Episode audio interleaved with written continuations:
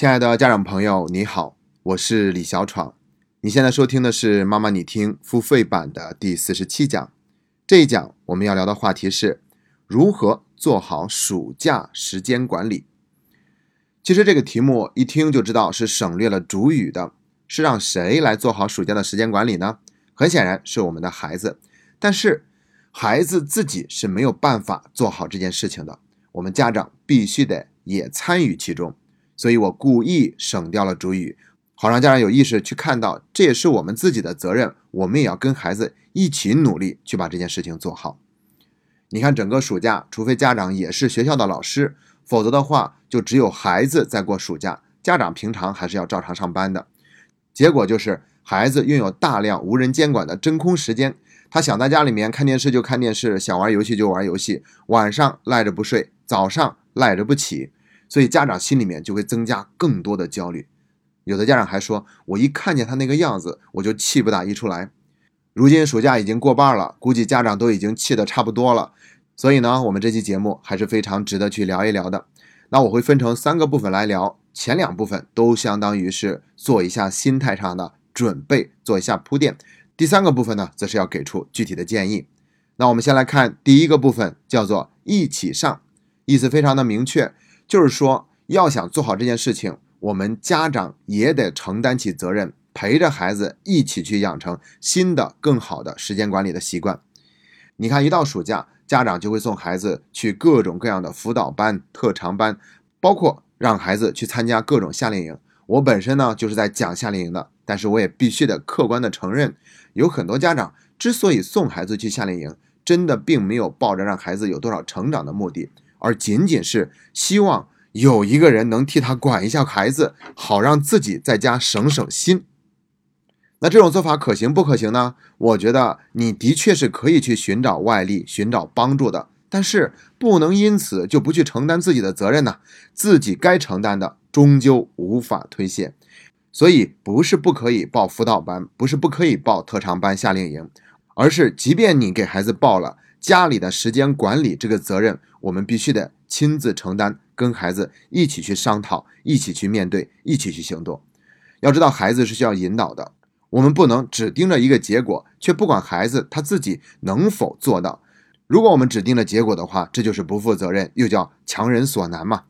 那时间管理呢？它不仅仅是一个观念问题，同时还是一个习惯问题。我们必须得跟孩子达成共识，要扶上马，送一程。关键就是孩子为什么愿意跟我们一起讨论这个话题呢？这个地方就要涉及到第二个部分了。在进入第二个部分之前，我得讲一讲之前节目里面曾经说过的话，那就是很多家长都是强迫孩子去参加辅导班的。这个行为呢，其实是非常无效的，但家长还愿意这么做，因为它有一个好处，那就是可以缓解家长自己内心的焦虑。至少孩子已经有了这样的一个行为产生，他去那儿了，没有在家里面。玩电脑、看电视，这样我心里面就舒服一些。实际上呢，他并没有真的让孩子的学习效果更高，因为孩子是带着情绪去的嘛，所以他回到家里面就会把那份不满和怨气用更多丰富的方式表达出来。最后呢，你就会发现这个孩子简直是无时无刻不在跟我们进行对抗。在这种情况之下，你还想邀请孩子跟我们一起去探讨时间管理的话题，根本就是不可能的。所以把这个话题聊到这儿，我们基本上就知道第二个部分要聊什么了。第二个部分叫做俩前提，哪两个前提呢？很简单，那就是要玩好，要休息好。毕竟暑假嘛，本身就是给了孩子更多休息和玩耍的时间的。平常孩子想玩都没得玩，而且我们中国的孩子呀，都是普遍缺觉的，所以他真的是要赖下床多睡一会儿，可不可以？可以。为了玩，稍微晚睡一会儿，可不可以？也可以。在这方面，我们一定要显得足够的尊重和理解。只有在满足了这两个前提以后，我们才有可能去跟孩子达成共识，赢得他的同意，一起去讨论在家里面怎么样去做好时间管理。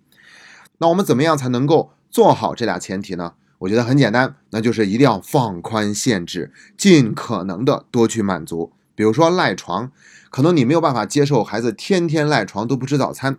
或者起床吃早餐的时候都已经凉了，又或者都已经快到中午了，那怎么办呢？我们可以去跟孩子商讨。比如说，我知道你很想多睡一会儿，又或者是你晚上不想睡也可以，但是你不能每天都这个样子，你大概有一个节制。比如说，你晚上最晚睡的时间不能超过十一点，那你可以晚一点，这样已经很不错了。又或者说早上你再赖床，你也不能赖到九点钟以后。又或者是每周的话，我们可以规定有几天是不赖床的，你一周最多可以赖三天的床。我想，当我们放宽限制，充分理解，然后再去跟孩子沟通的时候，就更容易达成共识了。这是第二个部分。第二个部分讲完以后，接下来就是第三个部分，给出具体的建议了。那第三个部分呢，我们一共是准备了三条建议。先来看一下，第一条建议叫做制定暑假任务清单。这里所说的制定，指的就是一定要明明白白、清清楚楚的写出来。为什么要写出来呢？为什么要制定这样的任务清单呢？很简单，因为有三个字决定了它的重要性，那就是可视化。中国有一句俗语叫做“好记性不如烂笔头”，讲的也是可视化的道理。可视化的意思就是说，我们一定要用眼睛能够看得见，这样的话，我们就更有可能去把它执行到位，把这些事情完成。想一想，我们罗列了很多的事情，每做一件事情，就在它的前面打一个对勾，这样做其实是非常有成就感的。当孩子一天下来把今天规划的任务一项一项都完成了，看到的是满满的对勾，这种感觉他会特别的舒适，而且他还会想，我明天还要继续这么做。暑假期间呢，是再适合制作清单不过的了。而且呢，我们要制作两种，一种呢就是整个暑假的清单。像在无印良品，你就可以买到那种小小的笔记本，它上面呢都是一个一个的方格，那我们就可以把上面的每一个小方格当成是一天，然后从七月一号一直排到八月三十一号，在这个暑假期间，我们要想一想都有哪些安排。毕竟暑假的时间更自由，所以并不是每一周都像上学时那样那么固定。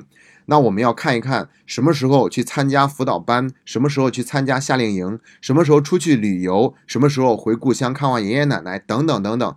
我们要把这些不是重复去做的事情都先标注在上面。比如说要出去旅游五天的时间，旅游期间又是暑假，你就别再让孩子写作业了，对不对？所以那五天呢，我们就可以直接在格子上画一道横线，意味着那几天我们基本上就没有办法去学习、去制作所谓的任务清单了。其他时间我们要去做好任务清单，于是呢，这样画来画去，你就会发现每天固定待在家里的时间是怎样的。我们一共有多少天可以去做那些固定的事情？这个时候呢，我们要让孩子去认真的写半个小时的作业，看看他半个小时能完成的作业量是多少。也可以写半个小时的语文，再写半个小时的数学。一般孩子的暑假作业都是一个小册子的嘛，所以说我们通过半个小时测量一下他完成的量是多少，以此推算要想完成所有的暑假作业，他需要花多少个小时，然后平均到可以写作业的那些天数里面，看看每天需要写多久。比如说整个暑假七月八月一共有四十天是可以在家里面写作业的，那我们再看一下孩子的所有作业完成需要花一百二十个小时。那就意味着他平均每天都要写三个小时。这里说的每天，并不是这两个月的每天，而是可以写作业的那些天。然后呢，我们就可以在每天的任务清单里面，先去写上这个固定的任务，就是要写三个小时的作业。我们可以去根据这一天的设置去决定是上午写多久，下午写多久，或者是只在上午写，只在下午写，又或者只在晚上写。用这样的一个方式来保证孩子的作业是可以按时完成的。甚至我们还可以在后面多空余几天，万一中间过程有什么突发的事件影响了我们的安排，我们也有一个。可以去调整的弹性，比如说至少要暑假提前一个星期写完所有的作业，等等等等。